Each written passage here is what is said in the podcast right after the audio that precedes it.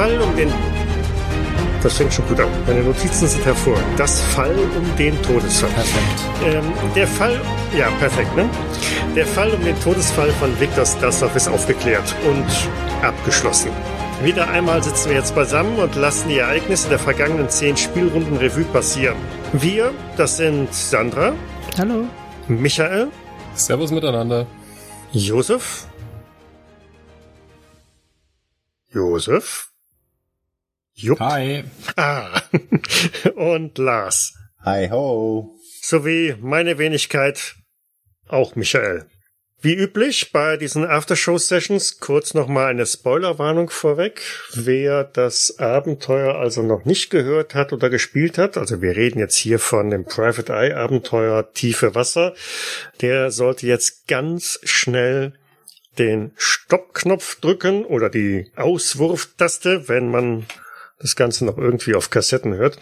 Äh, denn wir werden jetzt im Folgenden kein Blatt vom Mund nehmen. Alles, was irgendwie an Geheimnissen in diesem Abenteuer verborgen sind, ist oder wie auch immer frank und frei drüber reden. Von daher sei also jetzt jeder gewarnt, hier auszusteigen. Gut, hätten wir das erledigt, dann die Frage an euch. Wie war's? Es war nicht. Keiner traut sich als erster zu reden. Nee, also ich hatte eine Menge Spaß und ich glaube die anderen auch. Ähm, Gerade mit den anderen und äh, mit dir tolles Abenteuer erlebt. Der Einstieg war teilweise so ein bisschen so, wo findest du diesen Anhaltspunkt, dass es wirklich ein Kriminalfall ist, weil wir haben ja äh, vom Spielfluss her auch dieses Ding gehabt, dass wir gleich am Anfang gesagt bekommen haben, ja, das ist ja ein natürlicher Tod und alles ist klar, Unfall, fertig, bumm, aus, zack. Und wir wollten ja trotzdem das Abenteuer spielen und dann so diesen Kniff finden, jetzt einerseits äh, als Michael, hey, ich möchte jetzt das Abenteuer spielen, andererseits aber als Dr. Sasadi sagen, ja, hier ist ja alles eigentlich ganz klar, da gibt's nichts irgendwie und da so diesen dünnen Pfad finden, dass es halt nicht irgendwie total unrealistisch wird und man einfach den Plot-Troll auspackt und jetzt hier lang geht. Das war, glaube ich, am Anfang so ein bisschen was und Das war ja, aber auch bloß die Meinung vom Dr. Sasadi. Tristan wusste von Anfang an, dass da was faul ist. ja, das muss halt auch zur Rolle passen. Ja, natürlich wusste das Tristan von ganz von Anfang an. Aber ähm, es war tatsächlich sehr praktisch. Ich weiß nicht, wie das Abenteuer ausgelegt ist für den Start, aber es war natürlich sehr praktisch, dass äh, Sandras Charakter dabei war, der in der Gerichtsmedizin da so ein bisschen involviert ist. Und du hast sie, glaube ich, auch gut reingebracht ähm, für die Gerichtsbarkeit da mit an dem Fall zu arbeiten. Na, mit mäßigem Erfolg, aber erstmal. Also das Abenteuer ist tatsächlich, also die, die erste Episode, die wir gespielt haben, ist natürlich auch so, so ein Einstiegsszenario, Einstiegsszene in das Abenteuer. Muss nicht gespielt werden, kann aber, ich fand es aber ganz angenehm, um auch in so einer neuen Gruppe mal ein bisschen zusammenzufinden. Man kann so ein bisschen austauschen und erlebt einfach mal, dass da irgendwie gerade was passiert und ist mehr oder weniger hilflos und vielleicht auch so ein bisschen überrascht. Ist das jetzt der Fall, über den wir nachher reden oder kommt da noch was anderes oder ähm, so, so ein bisschen ja, ein bisschen was anderes. Man wird nicht vor vollendeten Tatsachen gestellt, sondern man steckt ein bisschen hilflos mit drin in der Situation. Ja, das trifft's, glaube ich, ganz gut. Wobei einer von euch wollte ja auch reinspringen, ne? Hinterher hüpfen. Ja, Hat sich das aber dann ganz schnell Das war überlegt. tatsächlich ich, dank der familiären Anbindung, sage ich jetzt mal. Aber nachdem die äh, Ansage schon war, ja, Themse reinspringen, ganz schön gefährlich und ich bin wirklich kein guter Schwimmer, habe ich es dann doch mir anders überlegt. Was wahrscheinlich eine gute Idee war. Definitiv. Sonst hätten wir wahrscheinlich äh, einen sehr schnellen Ausstieg dieses Charakters gehabt. Aber okay. Ja, ansonsten, wenn man also das nicht auf dem Ausflugsdampfer gespielt hätte, dann äh, wäre man halt einfach irgendwann mal kontaktiert worden von einer nahen Verwandten ähm, und dann gebeten worden, halt da einen Fall zu übernehmen. Also der, der Klassiker, ne? Da kommt jemand und sagt, hm, da ist irgendwas. Aber ich fand das so eigentlich ganz, ganz angenehm. Das heißt, das ursprüngliche Szenario liegt auch nicht darauf äh, an, dass einer der ähm, Ermittler äh, Verwandter von dem verstorbenen Herrn Stassow ist, oder? Es wird mehr oder weniger empfohlen. Ne? Also das heißt schon, Da tritt ein Verwandter an einen den, der Detektive heran und bittet da um entsprechende Unterstützung. Von daher sind wir schon sehr nah an, an den Empfehlungen oder am eigentlichen Plot geblieben. Hätte aber auch einfach eine andere Person sein können, die sagt, ich habe hier einen Verdacht. Aber die, so, so wie Michael ja eben auch schon sagte, am Anfang so die, die Faktenlage ist so dünn, da irgendwie einen, ein, ein Verbrechen draus zu konstruieren, ist schwierig. Und wenn da jetzt irgendein Fremder ankäme und sagt, hm, mein Mann ist da vom Bord gefallen und ertrunken, aber eigentlich ist er ja doch, ähm, dann, dann ist die Motivation schon ziemlich, ziemlich ähm, schwierig oder weit hergeholt, wenn man dann sagt, jo, wir steigen da mal in Ermittlungen ein und gucken uns das mal ganz genau an. Ja, ich glaube, da brauchst du dann auch wirklich die richtigen Charaktere, was weiß ich, wirklich die Privatdetektive, die bezahlt werden dafür. Genau, zum Beispiel. Das wäre eine Option, ja. Ich fand es tatsächlich sehr, sehr schön und sehr, sehr spannend, dass ich da persönlich involviert war. Das hat nochmal so ein bisschen einen extra Touch fürs Abenteuer gegeben, muss ich sagen. Mhm. Das finde ich aber manchmal auch ein bisschen schwieriger gemacht, weil es dann so emotional wurde. Also gerade die Beerdigung oder das Heraufziehen der Leiche oder so. Die Gespräche mit den Kindern. Die Gespräche mit den Kindern, genau. Das hat ihm aber dann dadurch natürlich auch wieder Tiefe gegeben. Einfach auch dem kompletten Charakterspiel untereinander. Mhm. Definitiv, ja. Also es ist kein ähm, eitel Sonnenschein-Szenario, das definitiv nicht. Das ähm, sowohl der Einstieg äh, wie auch das Ende. Ne? Also das ist schon, ja, ich würde mal sagen, ein, ein fortgeschritteneres Rollenspielabenteuer, das jetzt nichts für, ein, für einen lustigen Sonntagnachmittag ist, sondern ne, muss man schon ein bisschen tiefer mit einsteigen. Ja, für mich war es ja das zweite Private Eye Abenteuer. Ich finde, die sind äh, immer sehr speziell. Zumindest die beiden, die ich jetzt da mitgespielt habe. Auch das mit dem, die sieben Abschiedsbriefe des Mr. Pomeroy mit diesen Familienverhältnissen. Mhm. Ja, war auch ein bisschen speziell. Das ist äh, richtig, ist aber auch vom, vom Spielstil dann ganz anders gelaufen. Ne? Also Pomeroy hat mir deutlich entspannter, etwas ähm, ja lustiger, sag ich mal, mit aufgezogen, was ähm, jetzt hier bei bei diesem Abenteuer nicht ganz so intensiv und hätte auch gar nicht gepasst, glaube ich. Definitiv nicht, aber ich meine einfach so, der, der Hintergrund von diesen Abenteuern ist immer das, das auch. Aber klar, wir, wir reden hier über Verbrechen, über ähm, Todesfälle. Die sind natürlich auch so konstruiert, dass es nicht der, der klassische Wald- und Wiesenkriminalfall ist, den man schon tausendmal gesehen hat. Ja, das tiefe Wasser, ich, ich würde es am ehesten so Richtung Drama beschreiben. Was jetzt so in den Fernsehkategorien einordnet, ist es jetzt nicht dieser Kriminalthriller oder Tatort, sondern wirklich eher schon James Bond. etwas, ja, aber James Bond hat viel mehr Action und äh, Liebesgeschichten. nee, ich hätte eher so Richtung, was weiß ich, irgendwie schon Lars van Trier mäßig oder irgendwie so, so ein bisschen abgedrehter oder und, wie gesagt, in die Drama-Richtung hätte ich es geschoben. Ja, Politdrama. Da kann man es durchaus auch mit reinpacken. Mich hat's gerade so auch vom Schluss her so ein bisschen an die Donna Leon-Krimis erinnert, wo man meistens auch eher unzufrieden zurückbleibt mit dem Ende. Mhm. Also zwar realistisch, aber doch irgendwie, ja, nicht so, wie man sich's gewünscht hätte. Und Mr. Blankpants, ich habe es Ihnen gesagt. Ja, ja. Das Empire ist doch nicht so shiny, wie ich gedacht habe. Politik ist einfach schmutzig. Da kann es die Queen oder der Zar sein, genau. Mhm. Ja, das, das Ende, wenn wir schon gerade so ein bisschen darüber reden, es ist ja tatsächlich eher unbefriedigend. Ihr habt ja die Hintergründe der Tat aufgedeckt, äh, musste dann aber feststellen, und das hat immerhin sehr schön der ähm, Inspektor relativ früh schon erkannt, das wird Probleme verursachen. Ich fand den Inspektor, das war sowieso per se der Weltbedenkenträger. Der war immer, musste immer alles streng nach Vorschrift machen. Der ist nie von seiner Spur abgewichen. Hat immer Angst gehabt, was die Vorgesetzten sagen. Ja, aber dafür war er doch der perfekte Konterpart zu dir. Genau. Ja, das ist richtig. Die beiden Figuren haben sich sehr schön ergänzt, also beziehungsweise so die Gegenpole halt dann da ab, abge, abgestimmt. Da, ne? ja. Aber ja, ihr seid in einem Umfeld unterwegs gewesen, in denen halt diplomatische Beziehungen da auf dem Spiel stehen, beziehungsweise durch ähm, Diplomatenpässe dann einiges ähm, ja, geblockt wird, wo man nicht viel ausrichten kann. Und dann bleibt man halt offen stehen. Aber das hätte man auch ein bisschen anders ausgehen lassen können. Auch da ist das Abenteuer äh, so vorgesehen, dass dann, wenn man sagt, das ist einem zu unbefriedigend, dann kann man da auch ein bisschen ein leicht anderes Ende spielen. Aber ähm, das fand ich jetzt nicht so, also ich fand's gut, so wie es ausgegangen ist. Ja, Tristan hat ja kurz darüber nachgedacht, in die Botschaft einzubrechen und die arme Katharina zu. die Rambo-Variante, okay. Mhm. Sich so einen russischen Schnurrbart ankleben, eine Pelzmütze aufsetzen und mit einer Flasche Wodka irgendwo durchs Fenster steigen.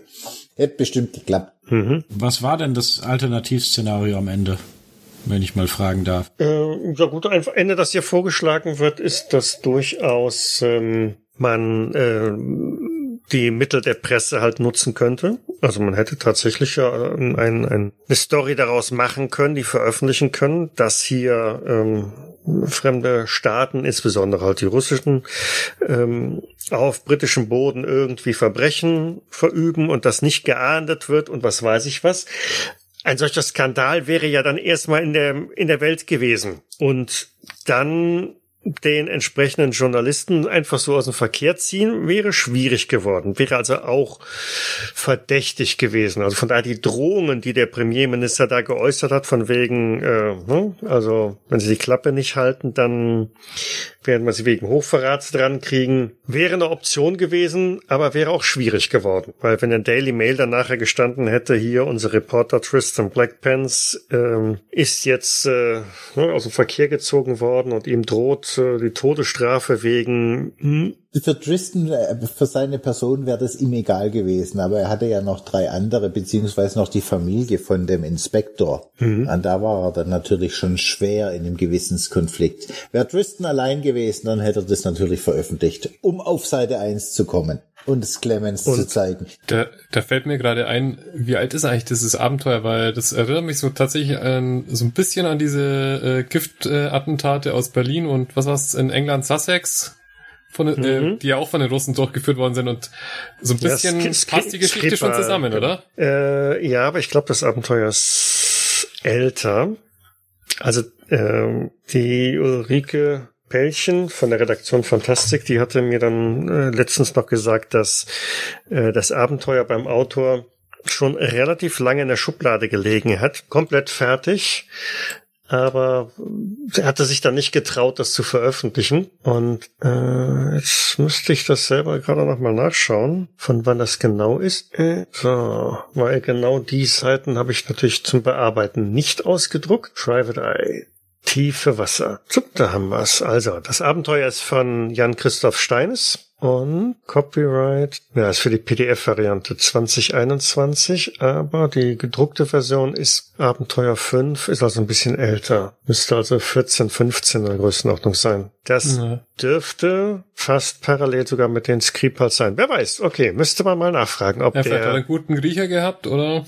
Ganz genau, aktuell. Oder ob er sich dann doch da inspirieren lassen hat und äh, dann das einfach mal in die viktorianische Zeit gesetzt hat. Ist ja nicht verkehrt, also. Ja. Lieber genau. irgendwo gute Inspiration hergenommen, als irgendwas Schlechtes dahingeklatscht. Mhm. Erscheinungstag ist der 1. Oktober 2011 gewesen, laut Amazon zumindest. Okay. Mhm. Na, dann wäre es, glaube ich, vor Skripal. Aber ähm, es gab ja auch schon andere Morde, die ganz offensichtlich von der russischen Regierung auf dem Kontinent verübt worden sind, beziehungsweise auf der Insel. Das wird wahrscheinlich andersrum auch ja. genauso gewesen sein. Nur erfahren wir davon nie was. Das ist richtig. Also Skripal war erst 2018 und ich glaube der andere, ich weiß gar nicht, war es, war es einer oder waren es zwei Anschläge?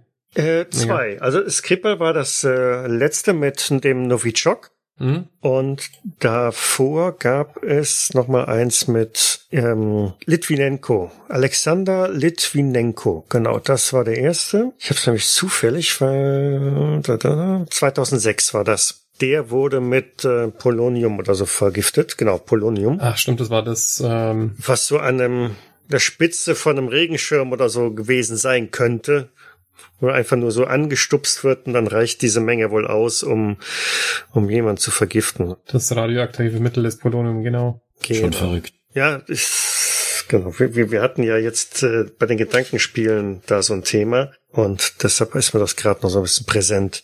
Es gibt noch ein paar Teile, die wir nicht gespielt haben.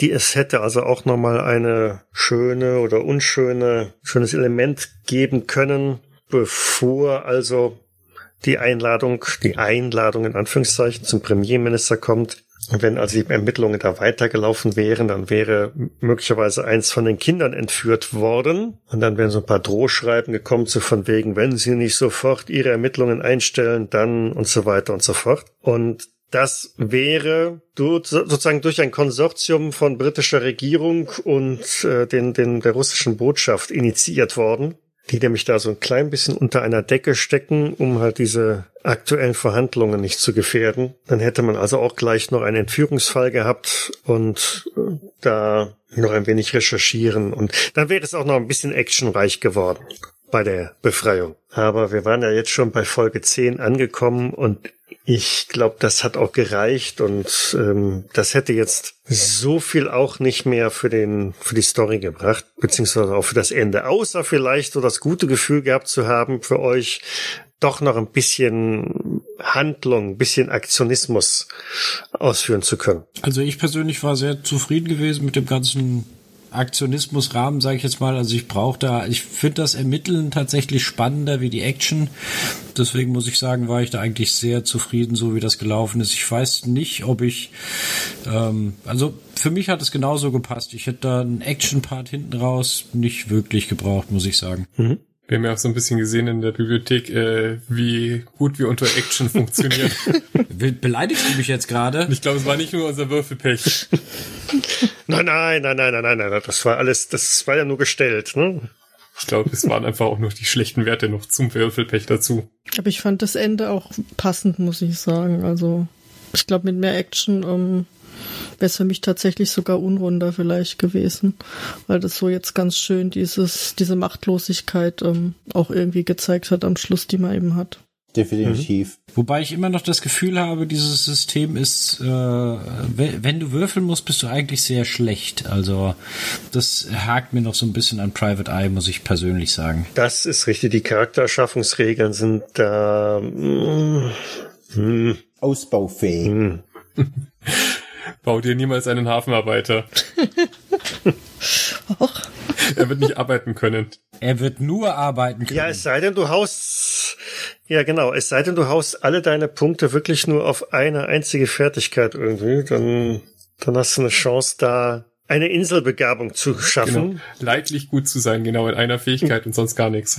Genau, genau, genau. Das ist äh, nee, also das, das ist tatsächlich eine der, der Schwächen, die ich bei Private Eye. Ansonsten mag ich das System eigentlich ganz gern oder auch das Setting äh, insgesamt. Das Setting ist großartig. Ja, ich neige tendenziell eher dazu sagen, ähm, Leute, macht euch nach Cthulhu-Regeln einen Investigator, einen, einen Detektiven, ähm, ohne halt die Mythos-Komponente dann hat man etwas ausgewogenere Figuren oder so, weil die Regeln sind ja nachher äh, quasi analog zu verwenden. Das ist ja auch Aber holt euch trotzdem das Regelwerk, weil Aber selbstverständlich. Es sind, nur, sind nur 20 Seiten Charaktererschaffung drin und glaube ich 300 Seiten Hintergrundstory zu London. Und die lohnen sich wirklich zum Lesen, weil die durchrecherchiert sind mit ja. äh, Quellenangaben teilweise. Alleine dafür, muss man ehrlich sagen, ähm, lohnt es sich das Private Eye Abenteuer. Also wer, wer ein Quellenband äh, zur Gaslichtzeit und so ein bisschen Detektivarbeiten zu haben möchte, äh, der ist alleine damit schon wirklich Definitiv. Bedient. Das hat, das ist auch ein großer Pferdefuß, was Cthulhu hat, obwohl die so ein bisschen Gaslight machen, aber das, äh, den Rahmen haben die in dem Bereich nicht erfüllt. Also definitiv nicht. Gerade mal gucken. Äh, Private Eye. Das war auch nur richtig günstig, glaube ich, das Regelwerk, oder? Genau, das, die aktuell, das aktuelle Regelwerk gedruckt äh, 40 Euro, also 39,95 und als PDF 17 Euro. Ähm, also das ist ja schon okay. Ja, das lohnt sich definitiv. Kann man sich auch beides kaufen. Muss ich eigentlich jetzt so ein Jingle einblenden? Ich das, wollte äh, das, sagen, das müssen wir eigentlich Dauerwerbesendung hier laufen lassen. also, ich weise darauf hin, ich bekomme kein kein, kein, keine Entlohnung, keine Entschädigung dafür, dass wir jetzt hier einen Hinweis auf Private Eye machen oder die Redaktion Fantastik. Nein, also nicht hier in dieser Sendung und überhaupt nicht, sondern das ist alles tatsächlich einfach nur unsere persönliche Meinung. Ähm, also von Sandra weiß ich, Sandra, du leitest ja auch selber Private Eye Abenteuer. Ja. Äh, der Lars hat ja eben schon gesagt, das war jetzt sein, seine zweite Runde. Wie sieht's bei äh, Josef und Michael aus? Hattet ihr vorher schon Kontakt mit Private Eye? Also das war jetzt meine erste Private Eye Runde. Allerdings habe ich parallel eben bei der Sandra auch angefangen und da jetzt schon anderthalb Abenteuer mit parallel gespielt. Mhm. Bei mir ist es das gleiche wie bei Michael, also genau die gleiche Konstellation, weil ich mit Michael noch bei Sandra spiele. Euch gibt's nur einen Doppelpack. Scheint so, also. Eigentlich gar nicht mal. Stat aber das hat sich halt ergeben. Ja, ist irgendwie, ja, genau. Also wir, wir haben scheinbar in dem Bereich die gleichen Interessen, vor allem während Corona quasi. Das war jetzt aber tatsächlich das erste, was ich selbst gespielt habe, sonst halt immer nur geleitet. Das ist schon noch mal was anderes, wenn man dann plötzlich da steht und nicht weiß, was man jetzt als nächstes tun soll. Ich glaube, das ist das Spannendste an diesen Private Eye Abenteuern, dass du wirklich kei äh, zwischendurch keine Ideen und keine keine Hints hast und irgendwie dich einfach motivieren musst, dich irgendwo hinzubewegen, sage ich jetzt mal, oder irgendwo nach irgend einfach irgendwo nach irgendwas zu suchen, weil du zwischendurch keine, keine Clues hast, wo du jetzt hingehen sollst. Ne, wir haben wirklich, glaube ich, die, teilweise die dünnsten Strohhalme einfach gezogen, weil sonst keine mehr da waren. Ja, wobei aber schon es immer voranging. Ich Also glaube, es war also keine Sackgasse dabei. Also im Plot ging es immer voran. Wir hatten, glaube ich, immer einen Strohhalm, aber sie waren manchmal sehr, sehr dünn. Das Oder ist fühlten richtig. sich ja. sehr dünn an, teilweise auch. Das ist, also ich selber hatte auch das äh, Vergnügen bei, bei der Silvia äh, von der Redaktion Fantastik ähm, auf der Lockruf, also die Anrufung dieses Jahr in Private Eye Abenteuer mitspielen zu dürfen. Spielt ja sonst auch eher selten, sondern leite mehr. Und äh, kann's gut nachvollziehen, was er da sagt. Ja, also es ist schon, manchmal hängt man so, ja, wie und wo geht's jetzt weiter und äh, wo bleibt Kommissar Zufall, wenn man ihn ähm, gerade mal braucht. Ja, ich hatte auch gerade die letzten beiden Folgen wirklich aus Gefühl, dass wir jetzt eigentlich alles wissen und ähm, gar nicht mehr viel kommen kann, aber dann auch dieses, aber wie, wie endet's jetzt? Wie löst sich's auf? Da war ich dann, ja, gerade jetzt bei der zehnten Folge, so bevor wir losgelegt haben, nicht die Notizen nochmal durchgelesen habe, ähm, etwas irritiert, sage ich mal, und dachte, naja, jetzt lass ich mich mal überraschen. Vielleicht fällt den anderen was ein.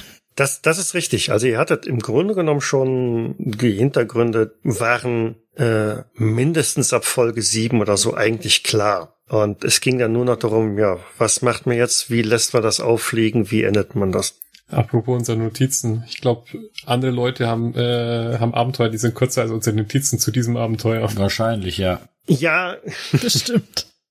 Ich spreche aus Erfahrung, man braucht bei Private Eye umfangreiche Notizen. Weil wir sind bei, habt ihr ja auch gemacht. genau, beim, beim Pomeroy sind wir ohne Notizen erstmal ziemlich dackeldoof durch die Gegend gestolpert. Wir haben erst eine Linie reingekriegt, als wir uns mal das zusammengeschrieben haben. Was wissen wir denn überhaupt alles? Mhm. Ja, Das jetzt basierend auf dieser Erfahrung habt ihr das ja äh, bei diesem Abenteuer direkt von vornherein schon gemacht. Genau. Lars, was war jetzt für dich jetzt eigentlich schwerer äh, vom Feeling her? Das jetzt oder das letzte? Ich fand den äh, Pomeroy ein bisschen schwieriger. Hätte ich jetzt auch spontan gesagt, so, weil Pomeroy habe ich auch gehört, den fand ich extrem verwirrend, tatsächlich. Ich fand den, den Fall noch so ein bisschen logisch und das hat sich auch alles relativ logisch entwickelt. Und bei dem Pomeroy-Fall kam, kam immer wieder irgendwo irgendwas Komisches dazu, was irgendwie überhaupt nicht, also vom Hören her nicht reingepasst hat. Ich fand das schon sehr extrem, muss ich sagen. Der ist auch, also ja, ja, würde ich aber auch so sehen. Also äh, hier tiefe Wasser ist vom Ablauf her sehr stringent. Ähm, man hat eigentlich immer, fand ich so, Ermittlungsansätze. Man, man kann von einer Station zur nächsten gehen. Es gibt immer ähm, Stellen, wo man hingehen kann und was nachforschen kann. Und jedes Mal gibt es einen kleinen Baustein. Und bei Pomeroy musst du erstmal diesen, ich will jetzt hier nicht zu weit ausholen, weil hier haben wir keine Spoilerwarnung ausgegeben, deshalb, ähm, ja, du, du musst irgendwie da schon selber drauf kommen, was dahinter ist und das ist so abstrus und so äh, fern, dass es schwer ist. Ja. Aber Michael, wie war denn das Vorbereiten für dich für das Abenteuer als Spielleiter, wenn wir schon dabei sind? Gut, gut. Also das Abenteuer umfasst ähm, jetzt das, das reine Abenteuer, wenn man die Handouts und so weiter hinten mal ein bisschen weglässt, so circa 60 Seiten. Und ähm, geht auch hier linear ordentlich durch. Also ich konnte fast äh, aus dem Abenteuer selber halt herausleiten. Und ich habe also wirklich hier immer nur umblättern müssen, wusste, ah, jetzt sind sie hier, jetzt geht's hier weiter. Und äh, da basierend auf den Notizen, die ich mir da dran gemacht habe, ging das eigentlich ganz gut. Da sind, das muss man echt sagen, äh, die Private Eye Abenteuer sind umfangreich. Wie gesagt, 60 Seiten. Wollte ich gerade sagen, das ist extrem viel würde ich sagen. Das ist schon wirklich viel. Da kommen dann nochmal 20 Seiten Handouts, Charakterhintergründe, also NSC-Hintergründe und Co. dazu. Das ist schon eine Menge. Ähm, aber dafür hast du eigentlich auch alles wirklich dabei. Also auch so bisschen Szenenbeschreibung. Ne? Wie sieht's im Hyde Park aus? Ähm, was ist dieser Monolith? Wie, wie reagieren die anderen? Welche Optionen? Weil es gibt ja verschiedene Abzweigungen. Ähm, nehmen wir einfach die, die, die, diese Szene, wo äh, ihr euch mit Fjodor zum zweiten Mal getroffen habt. Ähm, war das Fjodor? Äh, egal, ja. also äh, am, am Monolithen, ja. wenn der sich verabschiedet, da, da gibt's ja verschiedene Varianten. Ihr seid einfach zurückgeblieben und habt ihn ziehen lassen. Man hätte genauso gut ihm hinterhergehen können äh, und hätte dann halt die Ereignisse, die dann passieren, quasi live miterlebt. Oder man wäre von dann gezogen und hätte überhaupt nichts erstmal mitbekommen, aber dann hätte das Ganze halt irgendwie eben am nächsten Tag in der Zeitung stehen müssen oder hätte da gestanden und, und also da sind schon viele Verzweigungen drin, die alle schön ausgearbeitet sind, ähm, um da die Spieler am Plot dran zu halten. Also das ist sehr gut gelöst. Wie gesagt, viel Arbeit, ja, also man, aber dafür, du liest es, machst dir deine Notizen dran und ist gut. Du musst nicht selber sehr viel Recherche noch zusätzlich reinstecken. Das heißt, so ist der historische Hintergrund auch mit diesem Attentat auf den Zaren und so weiter ist auch schon ausgeführt. Ja, ja, ja. Also die Hintergründe, auch ähm, die, die, die weltpolitische Situation ist also auch mit drin, dass man äh, weiß, wie der Zar ums Leben gekommen ist und wie dann halt die Thronfolge weiterging und dies und jenes. Äh, jetzt nicht in aller epischen Tiefe und Breite, aber soweit, dass man da ein gutes Verständnis für die äh, Situation, für die Zeit damals dann da hat ähm, warum da halt auch die, die Gespräche zwischen England, also weil das spielt ja auch alles in einem wahren historischen Kontext da wieder. Ne? Der, dieser Premierminister, das ist auch der, der damals da war, kurz bevor dann halt äh, tatsächlich ähm, ja die, die Regierung gescheitert ist, sage ich mal so. Ähm, also der, der historische Kontext ist da schon schön drin eingearbeitet. Ne? Das Attentat selber gab's auch. Der Attentäter war allerdings nicht Viktor Stasov, sondern irgendjemand anders die ähm, ja russische Geheimpolizei und so weiter. Das, das hat ja alles so existiert. Also das ist von daher sehr schon verwendbar. Das einzige Problem war das, das Eintrittsalter des aktuellen Zaren in seine Regentschaft, aber das haben wir ja auch geklärt. Das haben wir ja auch geklärt. Hm? Ja, nach langer Diskussion. Zwei, drei kleine Abweichungen halt. Genau, genau, genau. Ich glaube auch die Regierungszeit war irgendwie ein Jahr länger oder kürzer oder so. Ich meine, das ist natürlich der Nachteil immer, ne? In 60 Seiten äh, manche solche Detailfakten wie irgendwie Geburtsjahr ähm, oder Regentschaftsbeginn und so weiter stehen auch irgendwo drin. Und da muss ich gestehen, bin ich oftmals dazu geneigt, diese äh, mir jetzt nicht explizit zu merken oder anzukreiden, weil, keine Ahnung, kommt da irgendwann mal ein Spieler drauf und ja, irgendwann kommt ein Spieler tatsächlich drauf und möchte es gerne wissen. Wie hast du es eigentlich grundsätzlich gemacht, äh, dir weil du hast ja, warst ja doch sehr strukturiert, hast du irgendwie dann riesen PowerPoint-Präsentation äh, aufgezogen oder irgendwie Whiteboards vollgeschmiert, Karteikarten oder? Jetzt frag doch nee, nicht nach Michaels Geheimtipps.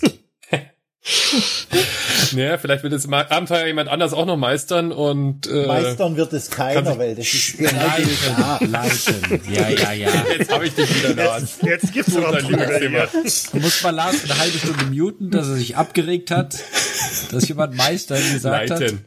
Leiten. Also ich habe in der Historie des Spielleiter-Daseins viele verschiedene Varianten versucht, ähm, wie ich das mal. Ich habe tatsächlich, habe ich mir irgendwann mal Karteikarten gemacht für jede Szene. Ich habe Ablaufdiagramme gemacht. Ich habe ähm, ja noch und nöcher. Und mittlerweile bin ich zu dem trivialsten übergegangen, was es eigentlich gibt, und das ist bei den meisten gut aufbereiteten Fertigabenteuern auch relativ einfach, nämlich ganz normale Textarbeit. Sprich, ähm, Ich unterstreiche mir wesentliche Stellen, schreib relativ viel am Rand an. Achtung, jetzt nicht gleich einen Infarkt bekommen. Ich kaufe mir immer zusätzlich ein PDF, drucke es aus und arbeite darin. Also die schönen Rollenspielbücher sind alle unangetastet beziehungsweise unbeschmiert. Aber wer Aber, weiß, vielleicht ähm, äh, geben Abenteuer mit Randkommentaren von Michael ja ein wesentlich besseres Sammelobjekt ab. Ja, wer weiß. Vielleicht, vielleicht versteigere ich das irgendwann mal charity-mäßig. Aber keine Sorge, das wird kein Mensch lesen können, weil die Sauklaue, die ich habe. Äh, und, und wenn, ersteigert das bestimmt die Sandra. Damit ich es dir um vorlesen kann. Ja. Richtig, genau, um sich an mir rächen zu können. Michael hat mir letzte Woche meine Schrift vorgelesen. Das war nicht schön. Das haben die doch alle mitgekriegt. Nee, das war die Zumindest. andere Runde. Ja. Ach ja, stimmt. Entschuldigung. Egal. Ja, genau. Nee, also insofern tatsächlich, äh, weil also gerade bei solchen Railroad-Abenteuern, äh, die ziemlich linear sind, ist das ja ganz gut machbar. Ähm, da ist alles markiert, was ich irgendwie als, als wichtig erachtet habe. Notizen nochmal am Rand dran, wo, was, wie. In der Regel sogar viel zu viel unterstrichen, wenn ich mir so manche Seite hier anschaue. Ähm, aber ähm, das hilft und ich habe zumindest, wenn, wenn ich mir sowas mal markiert und ein paar Notizen am Rand gemacht habe, dann ist es so, ähm, das bleibt dann bei mir im Kopf auch drin. Jetzt nicht auf alle Ewigkeiten, aber es reicht zumindest für ähm, die, die Abenteuerrunde. Und so brauchte ich vor den einzelnen, also wir haben ja über ein halbes Jahr gespielt, ähm, mit Unterbrechungen. Ähm, und so reicht eigentlich vor der nächsten Runde einfach nochmal kurz durchblättern, auf die Notizen zu schauen und dann ist gut. Wenn ich das äh, richtig noch im Hinterkopf habe, ähm, beziehungsweise gefühlsmäßig, hast du auch, ähm, ich weiß nicht, ob es äh, ob's viele ja ähm, Text oder Beschreibungen in dem Abenteuer gibt, was wo ähm, ja, also so Szenenbeschreibungen, sage ich jetzt mal. Ich fand es ganz gut, dass bis auf den Introtext, den du ja immer vorliest, weil du ihn vorbereitest, ähm, das, das frei gesprochen, da ist nichts vorgelesen. Genau, der der Rest, äh, nein, aber das das hört man und das finde ich auch gut, ja, dass du während dem Abenteuer keine so Monolog-Vorleseparts hast. Also meistens machen wir das ja, mhm. ja, aber dass du auch, äh, wie gesagt, ich weiß nicht, ob im Abenteuer so Szenenbeschreibungen vor äh, geschrieben sind. Ja. Ähm, aber das finde ich auch ganz gut. Also ich habe da hab das ab und zu beim Spielen, dass da so, da, da merkst du richtig, dass jemand so äh, etwas vor, vorgeschriebenes vorliest, sage ich jetzt mal. Da, das mhm. fand ich sehr sehr angenehm, dass das nicht passiert ist, sage ich jetzt mal. Ja, so, der erste ist weg. Tschüss, Chirac. ähm, Gott sei Dank haben wir zwei. In guter Tradition, genau, ja. Ja, nee, also in dies hier ist ähm, bei dem Private Eye die, die, die Szenen sind dann natürlich schon beschrieben, aber nicht als Vorlesetext. Und das fände ich persönlich auch irgendwie doof. Besonders, weil ja sich doch immer wieder mal ein paar Anpassungen ergeben, die aus dem Spielfluss oder aus der Szene an für sich halt herauskommen. Und dann passt so ein fest vorgegebener Text in der Regel nicht. Ja, das geht mir auch beim, wenn, wenn ich mal Cthulhu leite, geht mir das auch meistens so, dass ich nach dem, nach dem Einstieg ins Abenteuer auch den, den ganzen die, die machen ja sehr viel Vorgeschriebenes, sage ich jetzt mal, und das kommt öfters vor. Da, das schmeiße ich eigentlich meistens über den mhm. Haufen lasse das intuitiv laufen. Ja. Also beim Intro ist es so, ja, also tatsächlich ich bereite es ja vor und lese es dann ab.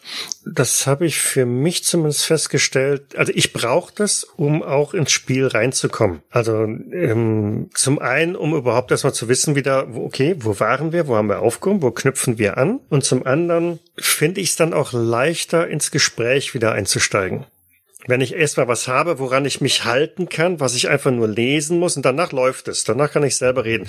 Wenn ich die, die einzelnen Episoden im Freiformat anmoderieren müsste, dann wäre das ein Gestammel, Gestotter ohne Leichen. Ähm, ich stammel ja so schon genug. Von daher, das ist aber auch etwas, was ich für ähm, jetzt nicht Podcast-Runden gerne mache ähm, also tatsächlich so ein kleinen Intro mitgeben, wenn man halt wieder einsteigt in, das nächste, in die nächste Runde. Ähm, das gibt einem so ein bisschen auch so eine Art von Ritual für mich, wo ich sage, so, wir sind jetzt wieder im Spiel drin. Ähm, Wir lassen alles andere jetzt beiseite. Wir sind jetzt bitte schön in Character, in Game und ja, gut ist. Ja, ne, die Erfahrung habe ich auch gemacht. Halte ich oft gern auch bei Runden, die nicht ähm, aufgenommen werden für einen Podcast, dass man einfach ein Lied spielt oder eine, eine Titelmusik hat, wo dann jeder auch nochmal sich sammeln kann und zur Ruhe kommt, wo man dann auch einen wirklichen Cut hat vom allgemeinen Blabla und dann steigt man ins Spiel ein. Du holst mhm. deine damit halt auch richtig schön ab ins Spiel rein, genau. Ja, das finde ich auch extrem gut. Weil jeder sagt, sagt dann nochmal einen Satz oder so. Ja, das hat sich mittlerweile irgendwie so etabliert, ne? Dass, der, dass dann nicht nur ein Hallo kommt, sondern äh, da gibt's dann halt noch irgendein ein Statement. Äh, oder brabbelt irgendwas dahin, wie es mir auch schon passiert ist. Mhm. Genau. Wobei ich immer immer gern, also in ich habe ja keine Online-Runde, also keine, keine Live-Runde, sage ich jetzt mal, die Leute zuhören können. Aber ich lasse das ganz gerne immer die Spieler machen und da halt der Spieler, der sich am motiviertesten fühlt oder der am meisten mitgeschrieben hat, ist ja meistens der, der das macht. Und das finde ich auch gar nicht verkehrt. Also ähm, ich glaube, man, man muss das nicht als, äh, als äh, Keeper oder als Spielleiter immer selber machen. Ja, ich habe zum Beispiel eine Star Trek-Kampagne. Ähm, da gibt's dann immer das Computerlogbuch und das ist nicht das vom Captain, sondern von den einzelnen Offizieren, die da mitspielen. Dass da immer jeder mal zusammenfasst in Form eines Logbuchseintrags, wie man es von den Serien her kennt. Mhm. Das passt natürlich in-game auch sehr schön, ja. ja. Aber ich glaube, wir sind abgedriftet, glaube ich. No, nein, nein, nein, alles fein. Solange wir im Rollenspielsegment bleiben, glaube ich, passt das alles. Aber wir hatten ja auch ein sehr schönes Logbuch. Ich, ich finde auch eine, eine tolle Überleitung ja. dahin. Diesmal wurde ja also grafisch sehr toll aufbereitet. Ich habe es noch gar nicht irgendwie mit, mit, publiziert. Die Sandra hat es ja freundlicherweise zur Verfügung gestellt, ihre Mitschriften. Oh, ein Top Secret für die Patreon-Anhänger.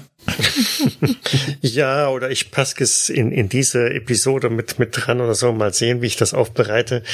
Äh, ja, es ist eine Augenweide, sich das mal anzuschauen. Ist jetzt künstlerisch nicht, nicht, ähm, nicht besonders wertvoll.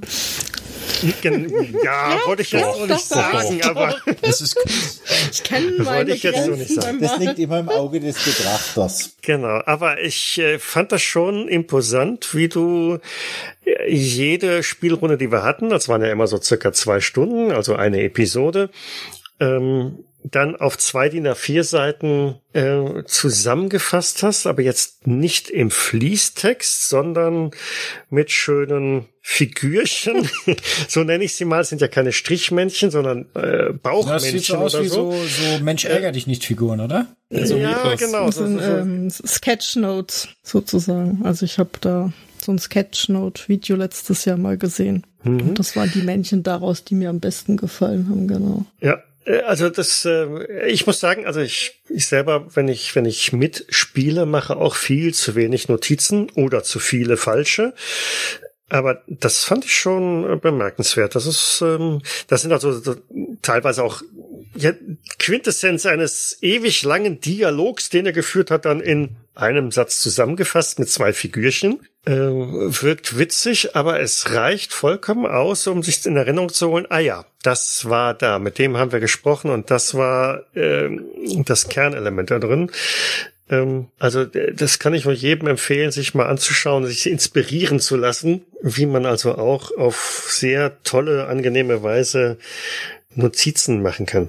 Hast du die live während des Spiels dann so gemalt oder wie, wie hast du das realisiert? Nein, ich also ich habe es tatsächlich hinterher gemalt. Also ich habe in einer anderen Runde tatsächlich Mitspieler schon gehabt, die das live im Spiel machen konnten, aber das würde ich nicht hinkriegen. Also ich habe mitgeschrieben, war aber auch immer dankbar ähm, über den Mitschrieb, den Michael ja für die Gruppe noch gemacht hat. Da konnte ich dann ab und mhm. zu, wenn ich meine Schrift nicht mehr lesen konnte, wenigstens da gucken, um was es ging. Und ich habe. Da sage ich jetzt nichts zu, sonst kriege ich wieder Haue. Ja, ja. Und dabei hast du ja die Schönschriftvariante gekriegt, nicht? Mhm. Ähm, nee, aber ich habe irgendwann Anfang des Jahres mal irgendwas gesucht, wo ich meine Mitschriebe irgendwie ein bisschen besser und koordinierter hinkriege, weil ich manchmal in Runden dann tatsächlich nicht mehr wusste, wo ich war und was war. Und da habe ich jetzt für mich einen guten Weg gefunden, macht Spaß und ich kann ja selber über mhm. meine Zeichentalente lachen, von dem her gesehen ist alles gut. Die sind um Längen besser als meine.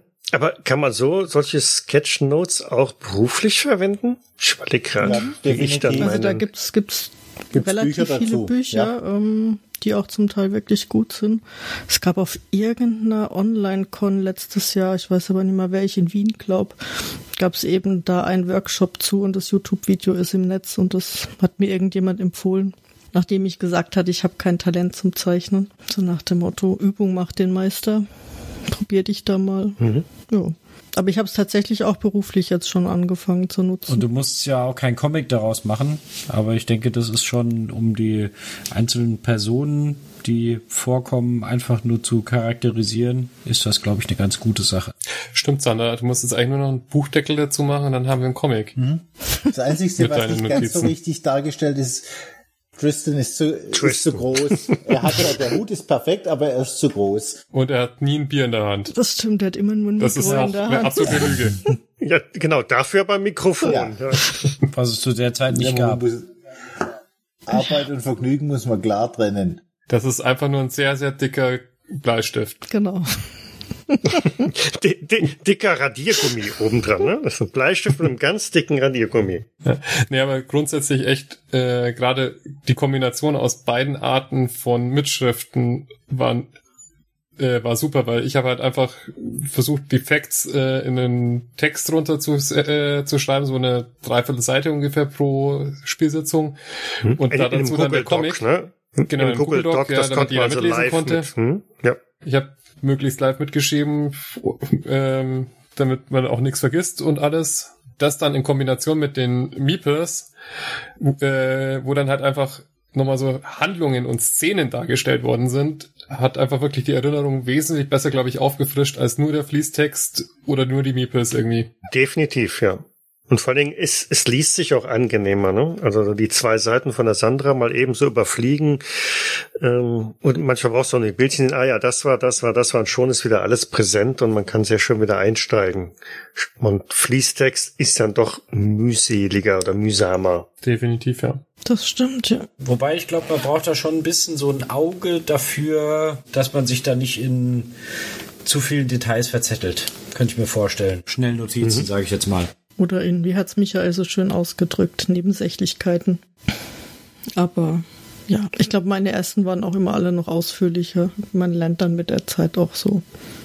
Also was für mich selber wichtig ist, gibt auch Runden da, wo ich wirklich nur sozusagen mein Part mir dann notiere oder wie ich die Runde gesehen habe. Mhm. Also insgesamt bei, vor allem bei so, so länger laufenden Abenteuern oder mit größeren Pausen da drin, glaube ich, ist das wirklich sehr hilfreich, wenn man sich als Spieler da Notizen mit dazu macht. Ähm, als Spielleiter, also mir reichen manchmal wirklich nur ein paar Sätze, zumindest als Spielleiter, wie gesagt. Äh, hier ab und zu dann in den Notizen Notiz an mich und mit, mit zwei Sätzen oder so, oder höchstens.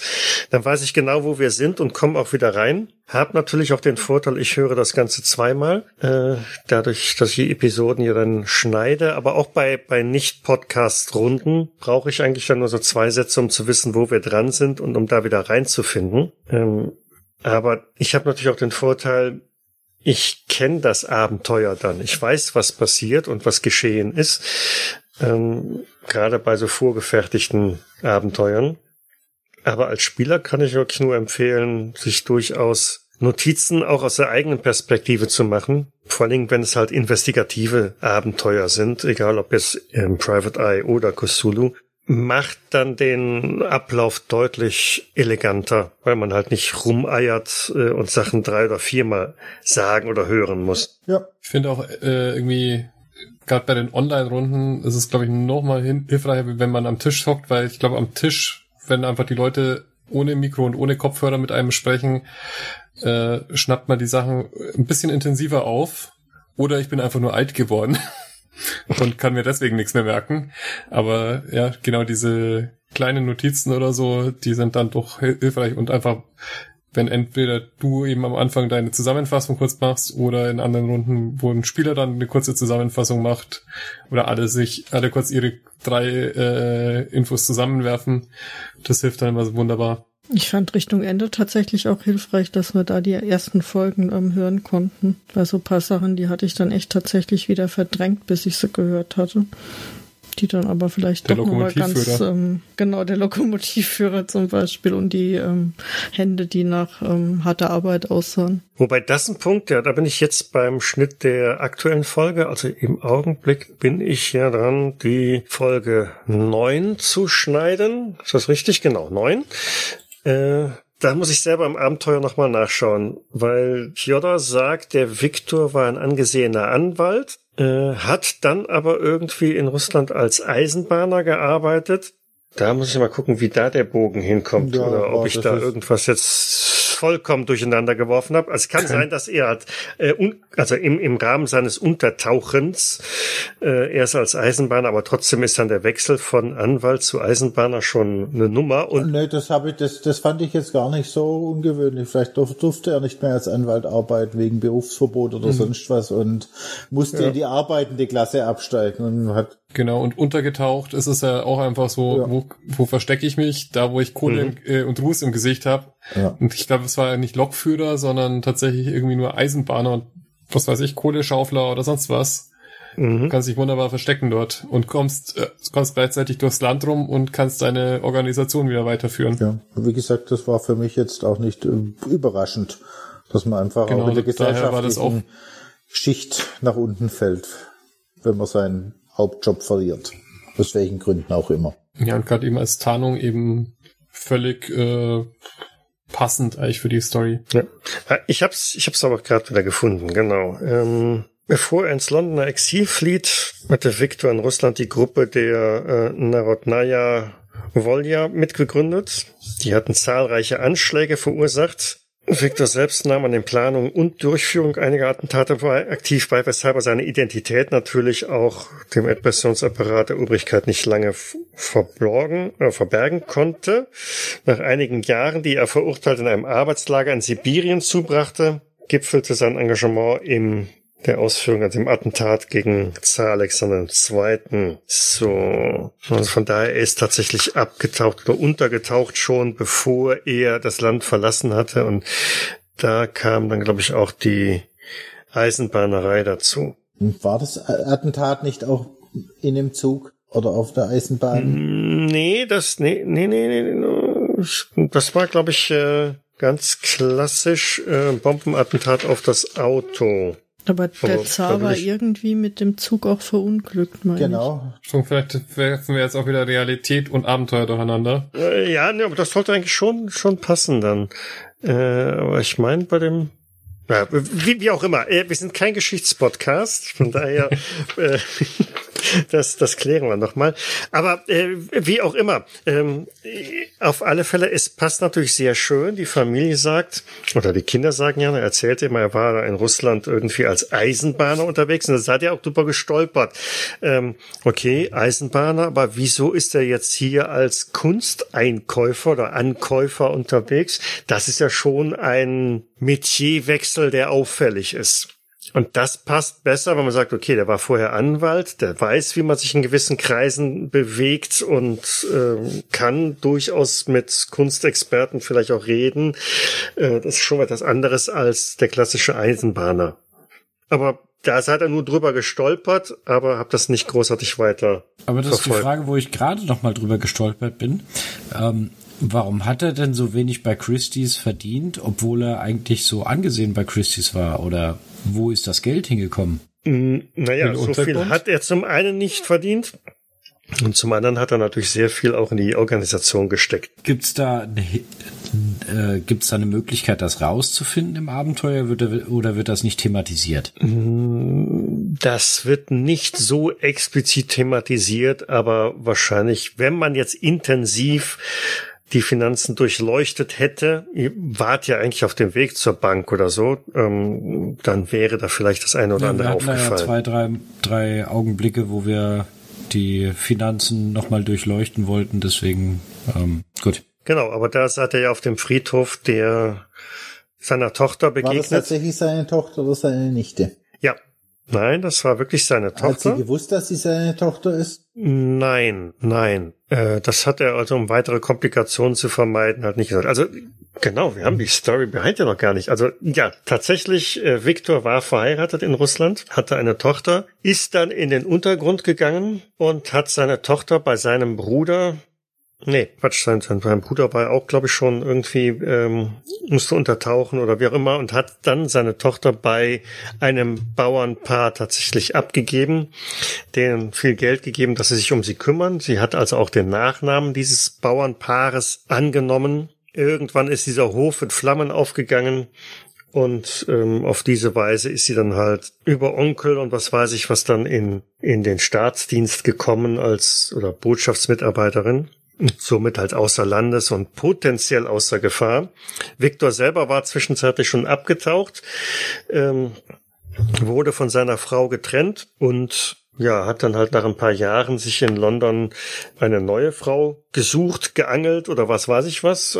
Das wäre dann auch nochmal so, so ein Thema. Mhm, das ist ja dann schon quasi ähm, Ja, er war nicht nur ein Mörder, Ja. sondern auch ein Bigamist. Genau, ne? also potenziell sogar Bigamie und trifft dann halt irgendwann auf äh, ja seine seine erste Tochter oder seine einzige Tochter, die natürlich deutlich älter ist als die beiden anderen Kinder. Ähm, aber er offenbart ihr nicht, dass er ihr Vater ist, sondern äh, hält die Geschichte aufrecht, weil sonst wäre möglicherweise sein, seine neue Welt, sein, sein neues äh, Gebäude, das er da aufgebaut hat, in sich zusammengebrochen und hält einfach dann die Onkelgeschichte. Aber dass die nach London kam, das war einfach Zufall erstmal. Ja, ja, das war Zufall. Weil im Grunde genommen, als er aus äh, Russland abgehauen ist, hat er da alles hinter sich lassen müssen, weil es ging um sein Leben. Und ja, er war der Meinung oder hat angenommen, dass halt seine Tochter bei diesem Bauernpaar gut und sicher aufgehoben ist, dass keine Verbindung zu ihm ist, dass ihr in dem Sinne nichts geschehen kann. Hat dann in Kauf genommen, sie wahrscheinlich nie wiederzusehen, aber ähm, ja, lieber sie am Leben seiend wissend und in Sicherheit seiend wissen, als äh, sie sehen und wissen, dass jederzeit irgendwas passieren kann. Genau, und jetzt machen wir uns noch ein schlechtes Gewissen. Jetzt, weil wir haben sie jetzt auf dem Gewissen. Aber er hat sie doch als Informantin dann doch wieder mit in die Gefahrenzone gebracht. Das ist richtig, ja. Da war ihm jetzt der Zweck wichtiger als ähm, ja, die Blutsbahn. Was ist mit unserem lieben Porphyri passiert? Der ist rechtzeitig untergetaucht oder wurde der aufgegriffen? Ja, nee, der ist äh, rechtzeitig abgetaucht. Also der ist tatsächlich, hat das Land auch verlassen. Den hätte man also auch jetzt nicht mehr wiederfinden können. Man hätte bei der Hafenbehörde feststellen können, okay, der hat ein Schiff bestiegen und ist äh, abgereist. Und die Botschaftsangestellten sind da eingestiegen, oder wie? Genau, genau. Nachdem klar war, ähm, also sie hatten quasi Viktor enttarnt und beiseite geschafft und wollten halt dann das Netz weiter ausdünnen. Und von daher ist dann der Porphyri rechtzeitig noch weggekommen, weil sonst wäre ihm wahrscheinlich Ähnliches passiert. Und das Bild, das Porphyri mitgenommen hat, oder die Botschaftsmitarbeiter, war das ein Red Herring oder tatsächlich Ja, ja, irgendwas? das, das war ein Red. Herring.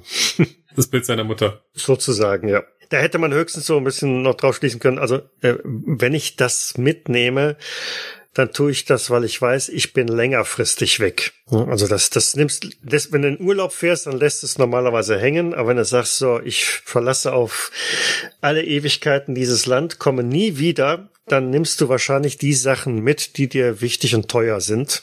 Die lässt du nicht zurück, wenn es, wenn es geht. Hm. Und der Durchgang in die, äh, ja, in die äh, Kneipe quasi, ähm, in das Zimmer von der Prostituierten, war schon vor, von vornherein quasi von Profire als Fluchtweg geplant, oder wie?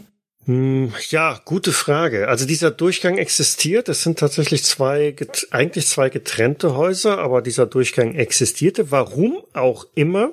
Er ist von Porphyri nie genutzt worden bis zu jenem Abend. Aber ich glaube, die Dame hatte ihn benutzt, Äh, glaube ich, hattest du gesagt, gell? Ja.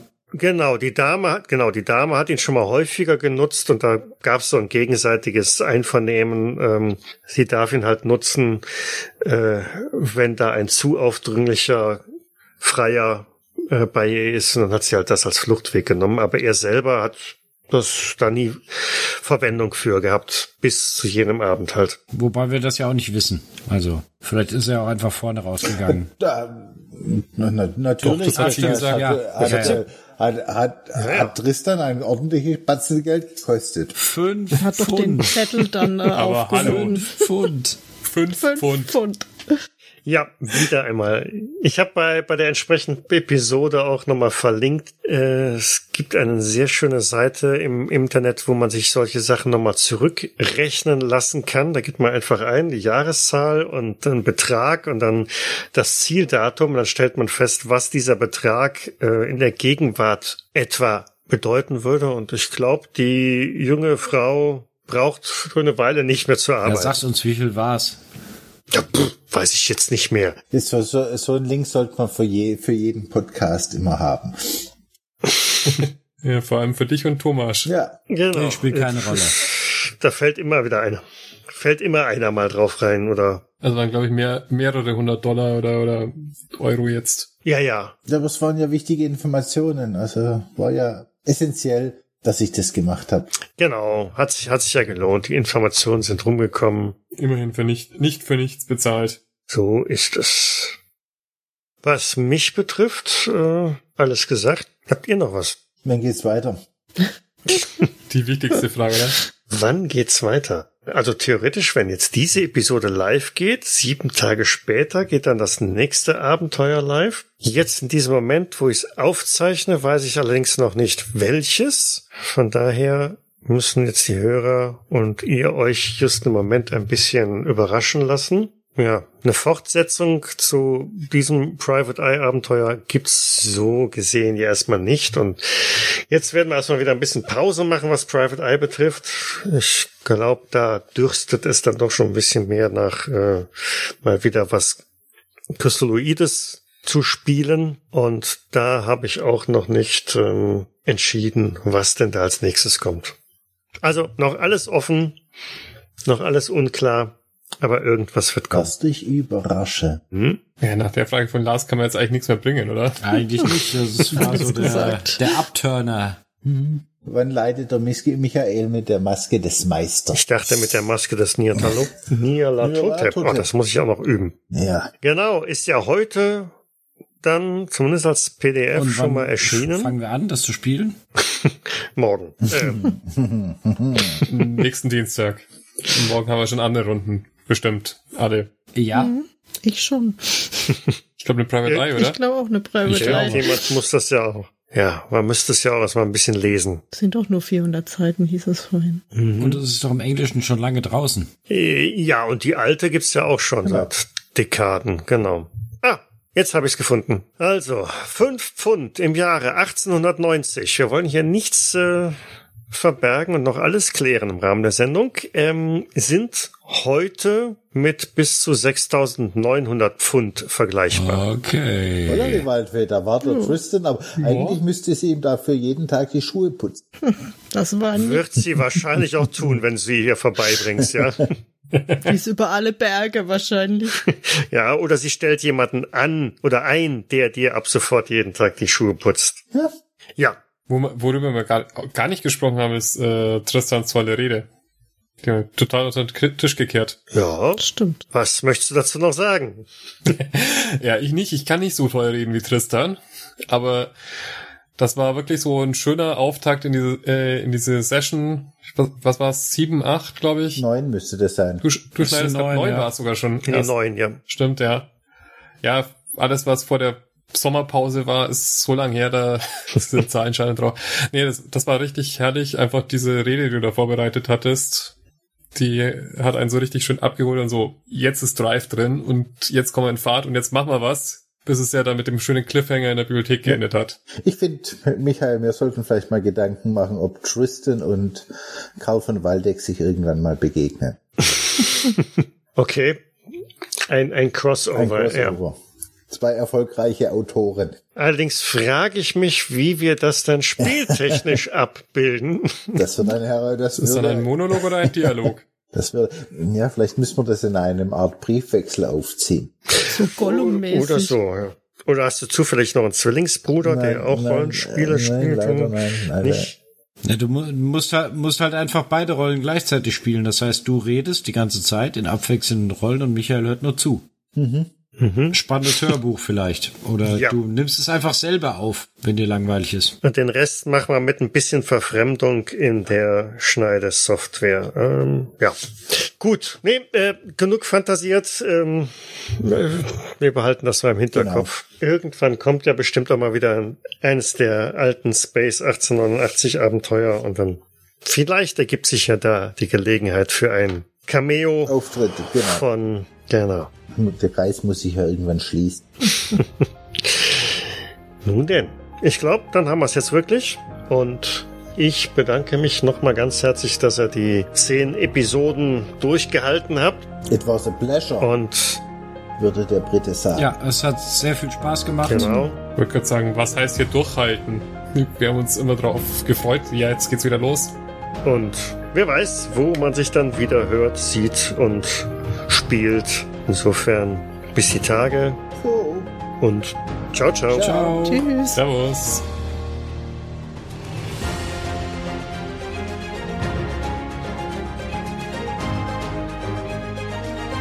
Private Eye ist ein Pen-and-Paper-Rollenspiel von Tilo Bayer und erscheint bei der Redaktion Fantastik. Ich danke der Redaktion Fantastik für die freundliche Genehmigung. Die Musik im Eingang und Abspann dieser Folge ist Adventure Cinematic Motivational Trailer von Pew Music und zu finden bei Audio Jungle.